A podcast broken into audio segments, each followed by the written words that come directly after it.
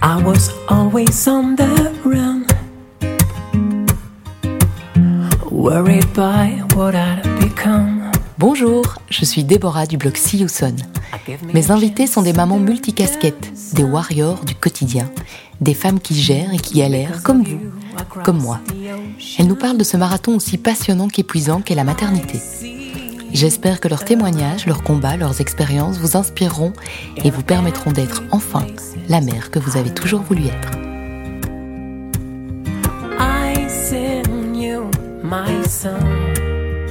Alia Cardin est écrivain, coach et maman de trois enfants. Elle a l'écriture sensible et le verbe franc. Alia, c'est le genre de femme qui vous lâche une petite phrase comme ça, au détour d'une conversation. Le genre de petite phrase qui vous marque pour longtemps et qui vous invite mine de rien à vous remettre en question.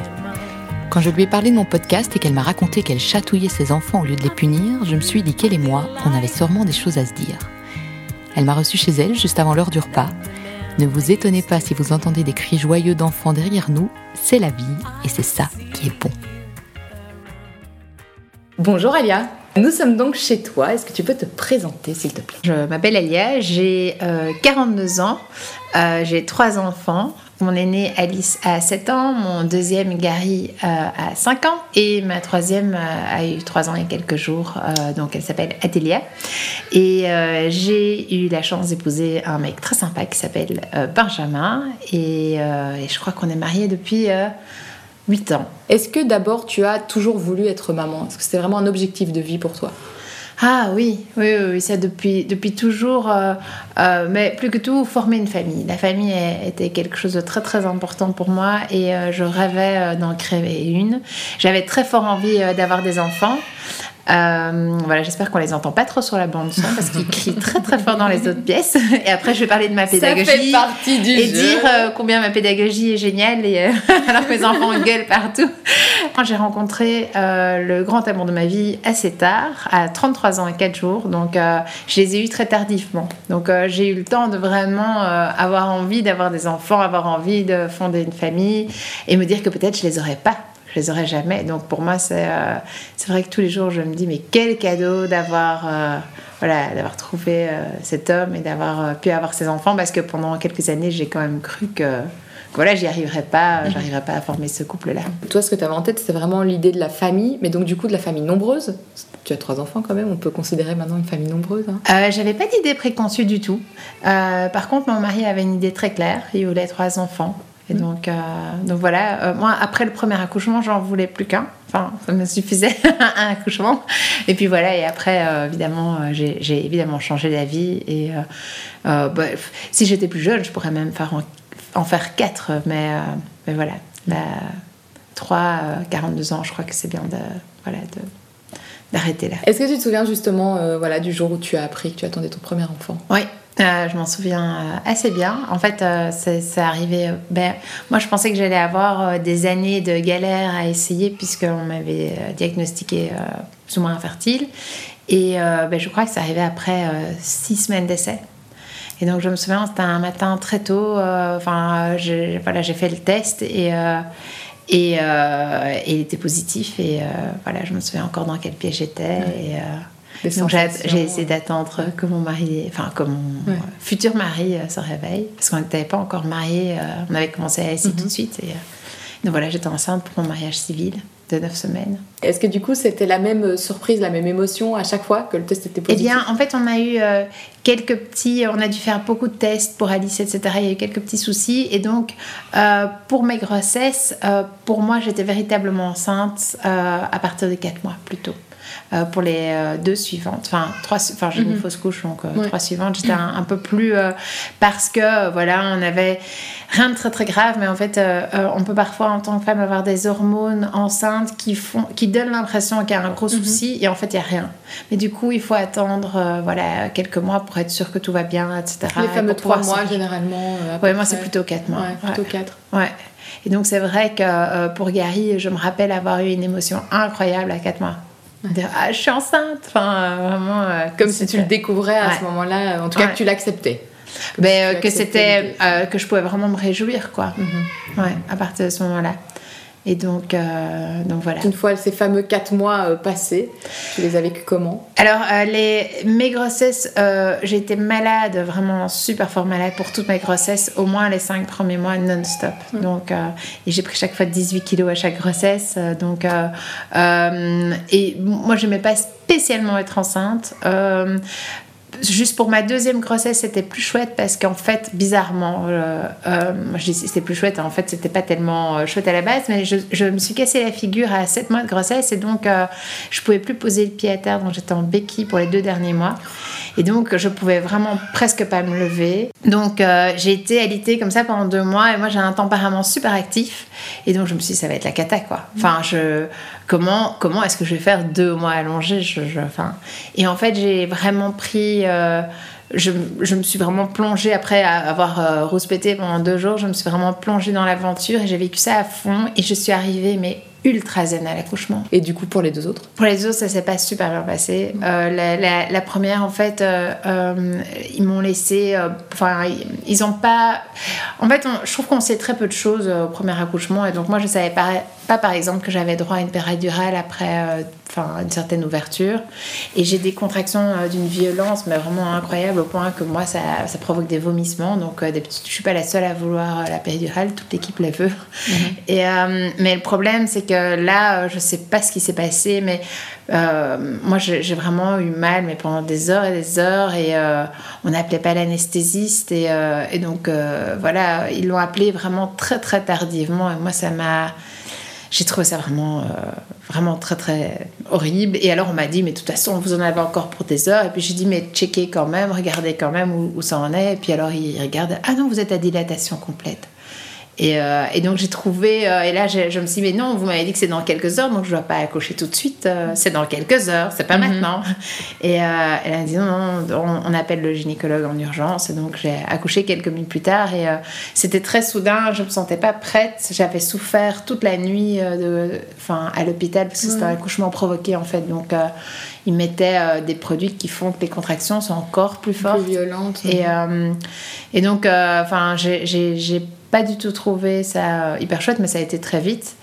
Euh, et, euh, et voilà, et euh, quand, quand j'ai reçu euh, Alice dans mes bras, euh, sur moi, j'étais un peu désemparée plutôt que à me dire euh, waouh, génial, etc. J'étais à me dire Oh, mon Dieu. euh, euh, comment est-ce que je vais faire pour être une, une belle mère, une bonne mère pour cet enfant? Et tu avais quel âge du coup là, à ce moment-là? Oh, euh, il y a 7 ans, donc je vais avoir 35. 35 ans. Ouais. Euh, et donc du coup, à 35 ans, même si on a l'impression qu'on arrive armé, on Ouais. sait, à 35 ans, on sait déjà des choses sur la vie, a priori, on a déjà euh, tiré nos propres Ouais. conclusions sur certaines choses. Donc est-ce que tu t'es sentie vraiment vulnérable à ce moment-là? Oui, tout à fait, parce qu'en fait, Alice, euh, je crois que l'accouchement avait été euh, assez violent à cause des contractions avec le produit, etc. Et l'ocytocine, moi j'ai l'impression que ça. Enfin, je, vois souvent un parallèle entre ocytocine et après reflux. Alors, euh, enfin, peut-être c'est parce que les contractions sont très violentes ou je, je ne sais quoi, mais en tout cas, euh, Alice a, a pleuré beaucoup, beaucoup, beaucoup. Et euh, le, enfin, mon lait venait pas. euh, et donc, c'est une enfant qui pleurait énormément et que j'arrivais pas à pouvoir réconforter. Et donc, il y avait, après, on a su qu'il y avait des problèmes de reflux, des machins, etc., des problèmes aussi ostéopathiques. Mais à l'hôpital, on nous a pas dit, ben, écoutez, ça peut être du reflux, donc tenez-la en position debout. On va lui donner un biberon si elle a vraiment faim. Pas bien conseillée, quoi. Moi, non. Et, euh, et euh, non, j'ai pas eu l'impression que je tombais, euh, sauf sur une, une sage-femme qui était super chouette et le, le dernier jour qui m'a expliqué plein de choses. Et ça, c'était vraiment gai. Moi, je buvais ses paroles. Mais sinon, je, j'aurais voulu peut-être que, oui, que qu'on parle ne fût de l'existence de, de ce reflux ou de du fait que c'est important de consulter un ostéopathe euh, parce, que, parce que je crois que enfin, Alice qui est une, petite fille vraiment très douce, très calme, je crois qu'elle enfin, elle, elle souffrait à ce moment-là et que je- on n'arrivait pas à identifier sa souffrance, c'était peut-être juste de la faim. Mais alors dans ce cas-là, peut-être que un petit biberon, mais je crois qu'ils ont peur de mettre en péril l'allaitement. euh, voilà, mais bon, maintenant à refaire, honnêtement, euh, je charge mon mari d'aller chercher une tute, euh, je, je lui donne un biberon, je continue l'allaitement, je persévère, mais, et euh, enfin, je, je sors de l'hôpital direct, je l'emmène chez un ostéo, enfin, je, je, fais, je ferai tout à fait différemment. Ouais. Vraiment. Bon, après, il y en a trois maintenant, donc tu sais, Ouais. tu sais comment ça se passe. Je crois que en tant que mère, l'apprentissage est vraiment infini. Donc on sait jamais, je trouve. On sait jamais tout et euh, moi encore tous les jours j'apprends des choses euh, Sur toi ou sur eux? sur les deux et je trouve que c'est vraiment la maternité euh, pousse à l'humilité, à une humilité euh, euh, très grande parce que on, on se rend compte que euh, les, le monde, euh, l'univers euh, de la relation aux enfants euh, ou de sa relation à soi en tant que mère, en tant que femme est, est infini et qu'on peut toujours l'explorer plus, qu'on peut toujours découvrir une manière encore plus juste d'être avec soi-même, d'être avec ses enfants. Je trouve que la maternité, c'est vraiment la recherche d'un équilibre euh, au jour le jour. J'ai toujours l'impression qu'en fait, on parle beaucoup des grossesses, des accouchements, et puis plus rien. Ouais. Comme si. Bon, voilà, maintenant il a grandi, on- c'était mignon, il était bébé, maintenant il nous intéresse un peu moins. Moi, j'ai justement envie de parler de l'après. Euh, Qu'est-ce que tu as préféré déjà, toi, comme période? Alors moi j'ai trois enfants euh, qui ont eu euh, du reflux. Il n'y a Donc pas eu le petit cocon. la- la période cocon, c'était voilà, c'est- c'était surtout une période bon, si on trouvait des solutions pour pouvoir dormir la nuit, pour que le- l'enfant se sente mieux, etc. même si c'est voilà, j'ai j'ai des bébés magnifiques que j'ai j'ai j'ai aimés, que voilà, mais je trouve personnellement que euh, ça devient encore dix mille fois plus fun à partir de deux ans, trois ans, quatre ans, enfin cet échange, cette relation qui se crée. Moi, je me suis sentie plus à l'aise et je crois que c'est vraiment euh, le reflux qui a beaucoup déterminé euh, ce goût-là. Peut-être que j'aurais tout autant apprécié la première phase si, ça, voilà, si on avait des enfants qui, qui dormaient plus la nuit. Quelle maman tu imaginais être? Est-ce que tu avais déjà des idées, des principes que tu voulais absolument euh, instaurer dans, ta, dans ton éducation, dans ta relation avec tes enfants? Et est-ce que finalement ces principes-là, Ouais. ce à quoi tu pensais, correspondent à ce que tu as appliqué? Je m'étais rêvée avec un métier donc, euh, qui me permettrait d'être fort présente aux enfants, maintenant quand j'y repense. Et euh, là, euh, enfin, en tant qu'écrivain, euh, j'arrête d'écrire à 15h pour aller chercher à l'école et je prends les congés scolaires avec eux. Donc euh, euh, à ce niveau-là, euh, c'est vrai que cette vision est en droite ligne avec ce que j'avais imaginé. Par contre, je pensais que c'était beaucoup plus simple le bébé et euh, que c'était beaucoup plus facile de... Enfin, qu'il dormait, on le mettait dans un lit, il dort. Et ça, j'ai vraiment expérimenté autre chose. et, euh, mais maintenant, avec des enfants grands, euh, je m'étais- je m'étais pas fait trop d'idées de, de la façon dont les choses iraient avec des enfants plus grands. Donc, donc voilà, là, je suis pris dans... Dans, dans, Dans ce fameux flux, euh, Oui. dans ce fameux mouvement euh, Oui, et euh, donc, euh, ouais, j'ai pas tellement. Et puis ap- après la naissance du premier, j'ai jamais eu le temps de vraiment réfléchir à ce que ça donnerait. Qu'ils se Parce sont qu'ils bien sont- enchaînés. Voilà, ils se sont bien enchaînés. Toi, ta méthode d'éducation, tu l'appelles l'éducation créative. En fait, mon idée, et enfin, ce que je remarque, ce que je fais, c'est plutôt quand tu m'as posé la question, j'ai commencé à réfléchir à ce que moi je mettais en place euh, ici à la maison. Et en fait, euh, je suis quelqu'un qui adore apprendre. J'adore, j'adore, j'adore. Moi, un, que ça soit un nouveau sujet ou que ça soit sur euh, voilà euh, comment comment être euh, une mère euh, heureuse ou, bien en tout cas avec euh, les enfants, comment euh, e- être en relation avec les enfants, comment les, leur permettre, enfin les accompagner sur le chemin du bonheur, etc. Enfin, c'est tous des thèmes qui m'intéressent énormément. J'adore apprendre soit en, lisant, mais aussi en expérimentant beaucoup de choses et, euh, et jouer avec tout cela. Et donc, j'ai réalisé que en fait, ce que ce que je faisais, c'est que j'avais pas à la base une pédagogie, voilà, je veux appliquer ça. Euh, donc, euh, je sais pas, par exemple, euh, on parle beaucoup de Montessori ou pédagogie bienveillante, etc. Je me suis pas dit, voilà, il faut que ça soit comme ça. Mais j'ai plutôt ressenti que euh, j'évolue et mes enfants évoluent en permanence. Et on, donc, que cette pédagogie est tout le temps en évolution aussi.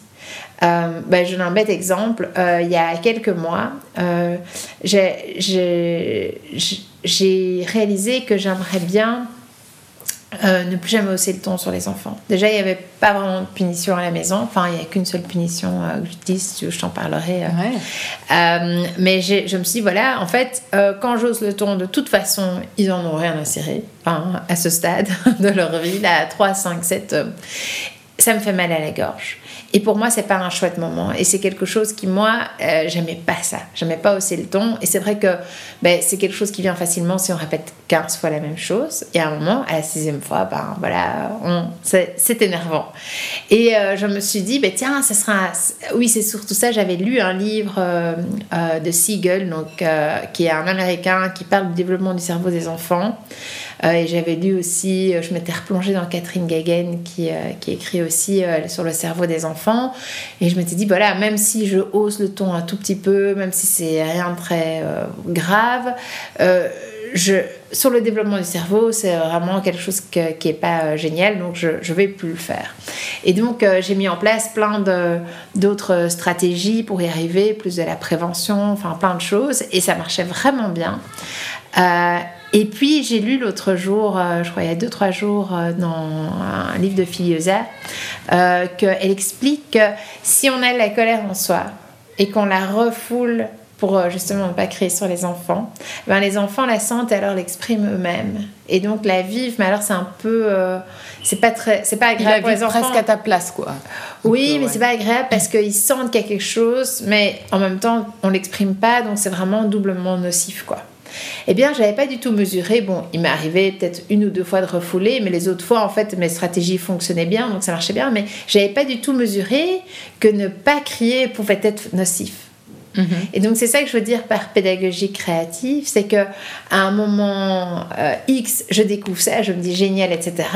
Mais à un moment ultérieur, je peux me dire ah oui, mais maintenant il faut quand même l'aménager parce que euh, c'est très important que voilà. Enfin, je trouve que on découvre tellement de choses au fur et à mesure que avoir une pédagogie complètement statique avec des enfants en plus qui grandissent. Enfin, moi je... Oui, euh, il faut pas être figé quoi. Voilà. Il faut pas rester sur ses acquis, ses positions en permanence en se disant c'est comme ça et c'est pas autrement. Voilà.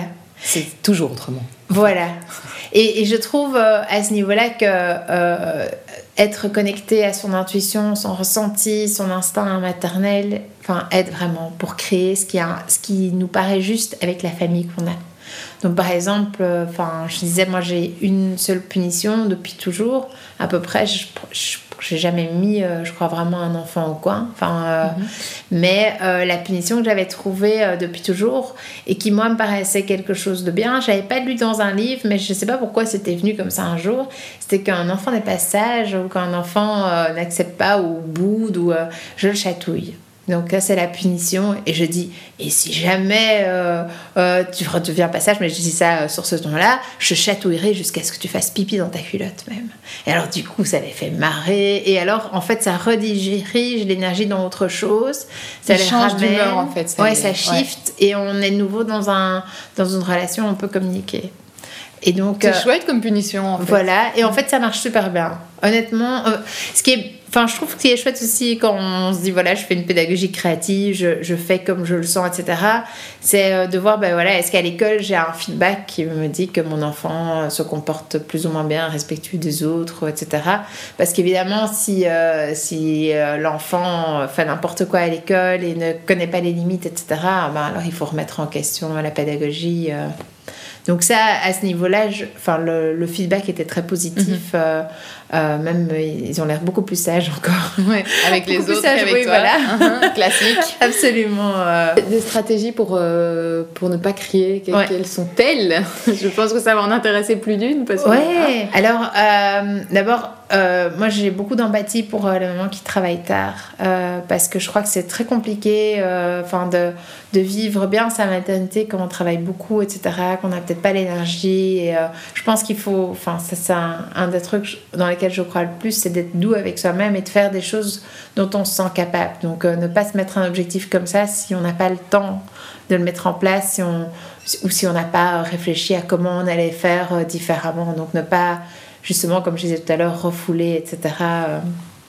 Moi, j'avais le temps. Euh, j'avais euh, d'ailleurs envie d'un quatrième enfant, mais c'est quelque chose qui n'est pas possible parce que je suis trop âgée. Et je me suis dit, ben, tiens, puisque je suis trop âgée, autant faire ce quatrième enfant dans les trois premiers. Donc, c'est-à-dire réexpérimenter ma maternité différemment. Et c'est là que m'est venue l'idée, ben voilà, je vais. Euh, poursuivre cet objectif de plus jamais hausser le ton. Et donc, euh, la façon dont j'ai fait les choses, c'est d'abord, j'ai expliqué aux enfants mon objectif. Je dis voilà, moi je trouve que ça, ça va pas, j'ai plus envie d'hausser le ton sur vous. Euh, mais c'est vraiment une question de collaboration. On va devoir fonctionner ensemble vers cet objectif parce que euh, toute seule, je ne suis pas sûre d'y arriver. Euh, est-ce que vous trouvez aussi que c'est important? Ah oui, oui, super, bah, génial, euh, très bien, on était tous d'accord sur l'objectif. Et j'avais lu un truc génial que j'ai vraiment adoré. c'est, je crois que c'était dans Catherine Guéguen. il disait voilà, si vos enfants sont en train de se battre, sont en train de se chamailler, arriver et leur, enfin, leur crier dessus, évidemment, c'est pas le bon truc. Ça, je faisais déjà pas. Mais moi, je faisais plutôt le deuxième truc qui était tout aussi mauvais. Il disait voilà, ne leur, enfin, si vous restez calme et qu'après vous leur faites la morale, alors les enfants, donc, il ne faut pas se taper dessus, il faut, ils en ont rien à casser. Mhm. Et donc, c'est tout aussi inefficace. Et en effet, c'est peut-être pas spécialement efficace. Ils disent, voilà, ce que vous devriez faire, c'est prendre des marionnettes et rejouer la scène. Et ça, ça capte directement l'attention des, des, enfants. Et donc, ce que je faisais, je prenais les marionnettes et je rejouais la scène, mais en jouant en étant très proche de leur comportement, mais en me récupérant la dernière minute. Ça veut dire donc qu'ils avaient chacun euh, leur marionnette avec leur nom. Et donc euh, voilà, par exemple, si j'étais Gary, euh, je vais te tuer, mais ah, je vais essayer de respirer une fois profondément avant de le faire. Ah oui, mais en fait, je t'aime bien aussi quand même. comment on pourrait faire? Et alors donc on, rejoue et on imagine une autre fin que de se taper dessus. Et ça, ça les faisait vraiment rire et les marionnettes. Et enfin, c'est vraiment. Ça les emmenait tout à fait dans autre chose. Et j'ai trouvé que l'effet était vraiment bluffant parce que je crois que le lendemain, la première fois que j'ai fait ça, euh, la, ma petite dernière a cassé le bricolage que mon fils avait ramené fièrement de l'école. Donc c'était un truc en verre, il a explosé sur le sol. Et mon fils a la première réaction qu'il a eue, alors que moi j'allais être un peu énervée à l'idée de mhm. devoir euh, enlever tout le verre, euh, il a dit, il a respiré comme ça, il a dit, je sais bien que tu n'as pas fait exprès Adèle, on refera ce bricolage. Et là, ah, waouh, il est, plus loin que moi déjà. et donc, des éponges, quoi. C'est vraiment des éponges. Et, ils apprennent tellement vite, quoi. Ouais, c'est ça qui est vraiment fascinant. Euh, ben, quand on passe beaucoup de temps avec eux, c'est, on, se rend compte qu'ils nous dépassent comme ça en 5 secondes. Euh, enfin, et si on, enfin, ils sont tellement disposés. En fait, euh, pour moi, un enfant, c'est un être naturellement bon. Et, et si, euh, si on fait plus ou moins bien les choses, ça, ça, ça continue comme ça. Et je crois pas dans les enfants qui sont difficiles ou qui sont, enfin, capricieux. Ouais, ça, je crois pas du tout honnêtement. Euh, et j'ai vécu la phase du non avec tous mes enfants, hein, donc euh, je, je passe. Bah, je crois que de toute façon, c'est une phase d'apprentissage de, euh, spontané chez eux. Ils sont obligés de se confronter à toi et à ton autorité. Ça fait partie du, du package, quoi. Quand il, quand ouais, tout à fait. Mais j'étais j'étais scotchée de nouveau, quand j'ai lu ce livre français sur le développement du cerveau, d'apprendre que le cerveau de l'enfant n'est pas complet. Donc, il n'a pas euh, toutes les parties du cerveau qui lui permettent de se rassurer, de réguler ses émotions. Et donc, euh, enfin, quand on laisse pleurer un enfant euh, pendant la nuit, ben, ils vont dire, bah, il devrait apprendre à se rassurer. Mais en fait, il n'a pas encore les capacités. Et je crois que c'était un podcast que j'avais entendu. Il disait vraiment on doit jouer cette partie du cerveau que l'enfant n'a pas encore. Donc tout ce qui est préfrontal, etc., tout ce qui permet de réguler les émotions, on doit euh, leur apprendre petit à petit à, compléter leur cerveau avec cette partie du cerveau-là et donc nous jouer ce rôle-là. Tu, me disais que tu avais euh, beaucoup d'empathie pour les mamans qui travaillent tard, euh, parce qu'on est quand même d'accord, ce type de méthode, il faut avoir un peu de temps. Tout à fait. En tout cas, je trouve que c'est important de, de faire ce pourquoi on se sent prêt intérieurement. Moi, c'était important pour moi, pour certaines raisons, de faire ça. Euh, parce que si j'avais pas envie de ce quatrième enfant et c'était ma manière de faire ce quatrième enfant. Parce que je m'étais dit, ben, je veux un quatrième enfant parce que maintenant j'ai compris tellement plus de choses, je veux au moins bien faire depuis le début, quoi. Et euh, ben voilà, comme c'est pas possible, c'était un peu ma manière euh, de, de pouvoir l'avoir, ce quatrième enfant. Donc c'était important pour moi d'explorer plus loin. Maintenant, euh, je ne suis pas du tout spécialisée euh, euh, dans, dans l'éducation, je fais ce que je sens et je crois que c'est la même chose pour toutes les mamans. évidemment pas des violences physiques, etc. Donc non, bien sûr, mais... Mais, mais de, de, savoir, voilà, ce pourquoi on est prêt. et ce qu'on est voilà, prêt à mettre en place en fonction du temps qu'on a, de l'énergie qu'on a. Le papa dans tout ça, est-ce que le papa, il a tout de suite adhéré à toutes ces idées-là? Au chatouille, par exemple, à la place de la punition et tout, il s'est Ouais. dit, ok, vas-y, je te suis. euh, comment ça s'est passé Oui, ouais? Ouais, là, euh, c'est vrai qu'on on a très peu, enfin, on n'a jamais de discussion sur l'éducation des enfants. Il me suit assez fort, en fait, naturellement, sur tous ces plans-là. Enfin, Donc ça veut pas- dire que lui, s'il punit les enfants, il le fait comme toi? Oui, oui, tout à fait. Ouais, ouais. Ça serait, parce que ce serait bizarre pour eux d'avoir vraiment Ouais, quelqu'un qui sûr. chatouille et quelqu'un qui va au coin. Ouais, ouais, mais je crois que, que- ça lui a ouais. plu, euh, ce côté euh, jouer, etc. Et puis, euh, les enfants sont... Enfin, ils trouvent, je crois que les- ça leur réussit bien. Et donc... euh, donc... euh, Tant que les résultats sont là, on va dire. voilà. Ouais, il était assez confiant. et, euh, voilà. Est-ce que du coup ta méthode d'éducation, la classe quand même, je suppose dans les méthodes d'éducation qu'on dit bienveillante, Oui, sans Ouais. doute. c'est un terme qui peut énerver. Est-ce que c'est quelque chose que tu comprends Et euh, est-ce que voilà par exemple, est-ce qu'on a déjà formulé des critiques envers ta façon de faire? C'est-à-dire par exemple le fait de pas crier, parce que je suis certaine qu'il y a des gens qui doivent se dire oui, enfin bon, pas crier, pas crier, elle est gentille, mais euh, parfois on sait pas faire autrement. Ouais. Je pense qu'il y a des gens qui doivent se dire ça aussi. Est-ce qu'on a déjà formulé des critiques à l'encontre de ta façon de faire avec tes enfants? Et si oui, comment tu réponds simplement? Eh ben, écoute, jamais. Jamais. Je sais pas, euh, peut-être que les gens ont peur de moi, mais j'en sais rien. Non, mais je aussi, je, je n'en parle que si on vient me demander conseil ou euh, voilà, je, je vais pas dire.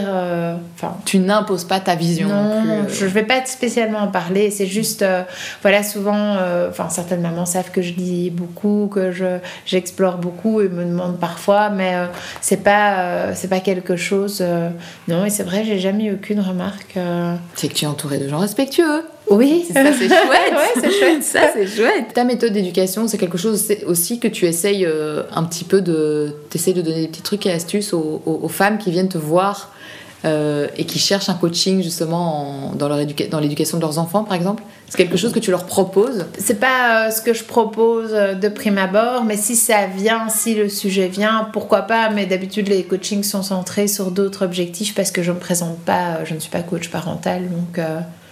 donc voilà, mais si la personne vient, je, je, je, je proposerai par, par exemple un, un livre qui me semble bien abordé, parce qu'il y a plein de livres qui sont, enfin, qui sont absolument géniaux. Et je trouve que c'est vrai, souvent avec la crise des 2-3 ans, on entend tous les parents qui disent Mon enfant est très difficile, etc. le Et, euh, Terrible Two voilà, et le Three, Teenager. voilà. Et euh, je trouve que Philosa, elle a, elle a bien compris comment approcher cette période-là. Et c'est vrai que quand on, on l'applique, ça marche super bien avec euh, tout le temps offrir le choix aux enfants. Tu veux mettre la jambe gauche du pantalon d'abord ou la jambe droite du pantalon? C'est des trucs tout bêtes. Mais euh, en fait, ça, ça permet de, de, de calmer les choses. Euh, Ma troisième vit beaucoup mieux sa crise des 2-3 ans que, que les deux précédents, Mhm. j'ai l'impression. Est-ce que ça marche justement de la même façon sur les trois? Oui, ils sont tous les trois réceptifs, mais euh, c'est vrai que les, les deux filles sont peut-être plus euh, euh, vont peut-être sont peut-être plus conciliantes et mon deuxième, c'est c'est pas qu'il est pas conciliant, mais il est très indépendant, très autonome, il a plein d'idées. Et donc euh, voilà, c'est c'est juste qu'il a une idée et donc il m'a même peut-être même pas entendu et donc euh, voilà, ça- c'est euh, mais bon aujourd'hui c'est vrai qu'il rejoint aussi les deux filles. Je trouve que c'est des enfants qui collaborent très bien. Mhm. Franchement, C'est cool. Ouais, ouais c'est chouette. C'est cool. Qu'est-ce que ça t'a appris sur toi d'être maman? Ah, c'est infini, je trouve, les apprentissages. J'apprends tous les jours. D'abord, ça m'a appris la joie, la joie profonde. Franchement, ça, ils me rendent super heureuse. Enfin, j'étais euh, déjà assez joyeuse, mais ici, c'est vraiment une joie profonde. Euh, ils m'apprennent à être dans l'instant, dans le présent. C'est vrai qu'ils ramènent tout le temps au présent, et quand, quand je suis avec eux, on ne peut être que dans le présent. Et, euh, et donc, euh, ouais, apprendre à être dans le présent, apprendre euh, ben, à, oui, à explorer, à, à essayer d'autres choses. Euh, on apprend tellement de choses tous les jours que c'est difficile d'en citer. euh. Est-ce qu'il y a des choses que tu aurais aimé- savoir, que ce soit sur la grossesse, sur l'accouchement ou sur l'éducation des enfants Et qu'on ne t'a pas dites et que tu regrettes en fait de ne pas avoir su? J'aurais aimé plus être patiente avec moi-même. Euh, plus être douce avec moi-même, plus prendre de temps pour moi parce que je crois que je suis encore euh, fort, euh, mais soit dans mon travail parce que ça me passionne, soit avec les enfants, mais euh, de, de prendre, de me ressourcer moi toute seule. J'ai pas encore suffisamment de réflexes et, je crois aussi que dès le début, j'avais pas suffisamment de réflexes. J'étais fort, oui, directement tournée vers l'une ou l'autre chose, quoi. Et donc, euh, j'aurais, j'aurais aimé euh, savoir que c'était important, mais comme le masque à oxygène, quoi, dans l'avion, c'est d'abord de se mettre à soi-même et puis après euh, de se tourner vers les autres. Et ça, je crois que j'ai encore justement avancé sur ce point-là, savoir vraiment quel est le bon équilibre. C'est intéressant ce que tu dis, le masque, le masque à oxygène, on le met d'abord à la maman avant de le Ouais. mettre à l'enfant. Ouais. Et on a tendance à faire l'inverse, en fait, dans la Ouais. vie, à faire passer d'abord son enfant avant soi. Ouais, et puis euh, parce qu'il il crie souvent très fort aussi. donc, euh, ça attire l'attention. On est là, voilà. ah, il faut régler ça. Justement, c'est quoi tes conseils par rapport à ça euh, pour retrouver du temps pour soi? Moi, j'ai bah, justement écouté les podcasts, donc sans doute celui-ci. Il y, a, il y avait aussi en France nouveau chapitre. J'aurais voulu écouter ce podcast il y a 7 ans. Ça m'aurait tellement soutenu pendant ma grosse. Enfin, plutôt pendant les, premiers mois avec un enfant. Je- C'est tellement intéressant d'entendre euh, les autres femmes euh, raconter leur histoire parce que c'est vrai que souvent on se sent seul au monde, se dire mais je ne sais pas comment réconforter ce bébé ou trouver le bon médecin, etc. Et en fait, euh, on réalise vite qu'on est toutes, enfin, on est en tout cas très nombreuses dans cette situation-là et de, de, de, de voilà, d'être douce avec soi. Moi, c'est ça que j'aurais voulu euh, plus être, euh, plus dire voilà, mais oui, mais tu fais de ton mieux. euh, c'est pas de ta faute si euh, on trouve pas tout de suite ce qu'elle a. euh, voilà. L'indulgence, quoi, Ouais. envers soi-même. Ouais, douceur même, Mhm. plus qu'indulgence. Et du coup, bah, qu'est-ce que tu as envie de dire à celles qui sont en train d'envisager de faire un enfant, qui sont enceintes, qui sont sur le point d'accoucher, qui ne savent pas dans quoi elles mettent les pieds? Lisez le livre, les livres de Catherine Guéguen et de Siegel, parce que j'aurais voulu les lire il y a- les lire il y a 7 ans aussi, de Filiosa. C'est vraiment les trois auteurs, je trouve. euh, On devrait les offrir euh, à la maternité. Euh, parce Avec que le thermomètre. Et... ça fait gagner tellement de temps. Euh, et soyez douce avec vous-même. Soyez douce avec vous-même et demandez de l'aide, communiquez, enfin communiquez avec les autres, ouvrez-vous, euh, montrez-vous vulnérable. Voilà, tout ça, ça- vraiment ça- être proche des autres, des- de vos amis, de votre famille, et de, pour, pour avoir l'énergie et, et l'amour pour, pour euh, grandir avec vos enfants. Quoi. Eh bien, je pense que c'est une bien jolie façon de terminer. Merci beaucoup, Alia. Merci d'être Merci et que tout aille bien.